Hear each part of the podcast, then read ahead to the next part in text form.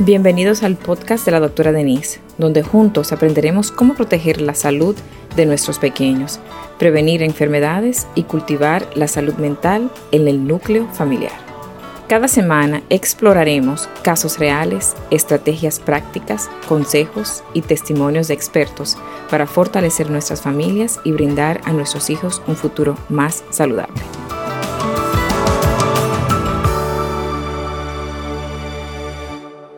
Recibimos un joven de 18 años de edad que vino con debilidad, no se podía ni siquiera levantar de la cama, no podía levantar los brazos ni levantar los pies, una debilidad generalizada, inclusive su respiración estaba muy, muy bajita y estaba frío. Eh, la saturación de oxígeno estaba bajita, normal, como quiera le pusimos oxígeno. Estaba hipertenso, taquicárdico, frío, eh, frío y como sudoroso a la vez le hicimos eh, pruebas, pero no creo que llegaba la prueba. Y como tenía la, tenía la respiración tan bajita, le dimos naloxona, porque, ¿verdad? Ahora todos los jóvenes, ¿verdad? Uno tiene que tener mucho cuidado. Y la naloxona por lo menos permite eh, revertir algunos efectos de alguna de las drogas de la calle, ¿verdad? Que la gente está tomando. Entonces, claro, se despertó un poquito más, pero más porque el dolor de cabeza que produce la naloxona es terrible. Se despertó un poquito más, pero las pruebas de las drogas vinieron completamente negativas. La historia es que este niño tiene cuatro días con vómitos, con náusea, con diarrea y dolor de cabeza. Y eh, al ingresarlo, después que le hicimos las pruebas de, la, de las drogas que salió negativo, nos encontramos la tremenda sorpresa de que en su examen de sangre, todavía ingresado, su examen de sangre estaba completamente abnormal, lo cual que tuvimos que repetirlo inmediatamente porque no, nos, no lo creíamos. Tenía el potasio bastante bajito, que es bastante peligroso, y tenía el fósforo bastante bajito, el calcio bastante bajito, y tenía lo que llamamos una, alcalosis metabólica. O sea que normalmente la sangre tiene que tener un equilibrio del pH, ¿verdad? No puede estar ni muy ácido ni muy alcalino. Él estaba sumamente alcalino. Cuando está muy ácido, los pacientes están bien malitos y se me hace muy difícil tratarlos. Es cuando están en shock. Ese ácido es como, como la parte que nos dice que el paciente está bastante, bastante malo y, produce, las células producen ese ácido que el cuerpo no puede eliminar y la sangre como que se envenena y, no, y entonces las medicinas que yo le doy para el shock casi no funcionan, por eso yo tengo que tratar de equilibrarle dándole sustancias alcalinas para que pueda funcionar.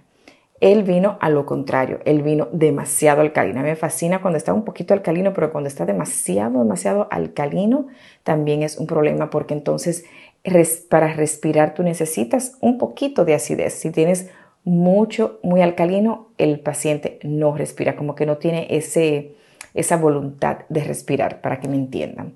Entonces, al venir muy alcalino, tuvimos que tratarlo y tratarle la hipofosfatemia y la hipocalemia, que es tener el potasio bajito y el fósforo bajito. ¿Qué pasó? Comenzamos a buscar, a buscar, a buscar y, y después que él se mejoró un poquito, a preguntarle a preguntarle con sus papás y después sin sus papás.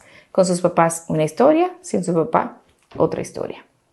La historia es que este joven tiene meses, meses, meses tomando café y suplementos eh, estimulantes para hacer ejercicio y para rebajar de peso. Y no se está alimentando bien. Y llegó un momento ya que el cuerpo no pudo más. Aparte de eso, también se le estaban rompiendo, que son uno de los efectos de tener tanta cafeína, se le estaban rompiendo también los músculos de, eh, eh, del cuerpo. Y eso produce, se llama rhabdomiólisis y puede producir fallo renal. No ha tenido fallo renal, pero para que sepan que ya tenía esa parte. ¿Qué pasa? Tener muy en cuenta con nuestros jóvenes adolescentes cuando quieren rebajar de peso porque si lo hacen de una manera demasiado rápida, forzosa, sin comer y solamente tomar café día y noche en el día completo para sentir la estimulación, Y también productos que son eh, para no tener deseo de comer también tienen cafeína los gramos, los miligramos de cafeína que van a tener al día pueden producir lo que él tenía, que era el dolor de cabeza, ¿verdad? Los efectos que todos sabemos de la cafeína. El café nos fascina a todos, pero tenemos que tener mucho, mucho cuidado con los efectos secundarios después de uno tomar más de 400 miligramos de café al día. Claro, algunas personas lo pueden tolerar, pero una persona, un adolescente que tenga meses haciendo esto, ven las consecuencias.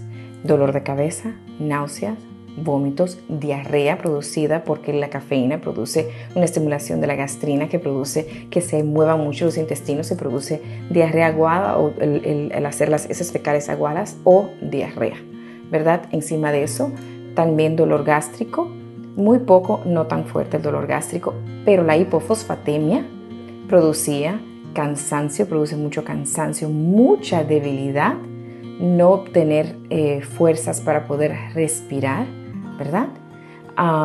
encima de eso también tenía, eh, ¿qué otra cosa tenía? Yo creo que eso era todo. Me disculpo, aunque estoy tratando de recordarme del caso. Pero gracias a Dios pudimos averiguar eh, que esa era la causa y entonces conversar con él y comenzar a ayudarlo. Padres, pongamos un poquito más, más de atención a nuestros niños, cómo están haciendo las cosas. A veces ellos averiguan, YouTube, Twitter, muchísimos lugares, TikTok, muchísimos lugares cómo ellos pueden rebajar y a veces no es saludable. Si sus hijos quieren rebajar, llévenlo a su pediatra para que su pediatra les aconseje, un nutricionista. ¿Qué pueden hacer para rebajar suavemente, haciendo sus ejercicios, comiendo saludable, tomando sus vitaminas, todo lo que necesitan y no quererlo hacer de una manera tan fuertemente donde los lleve a cuidados intensivos como a este joven?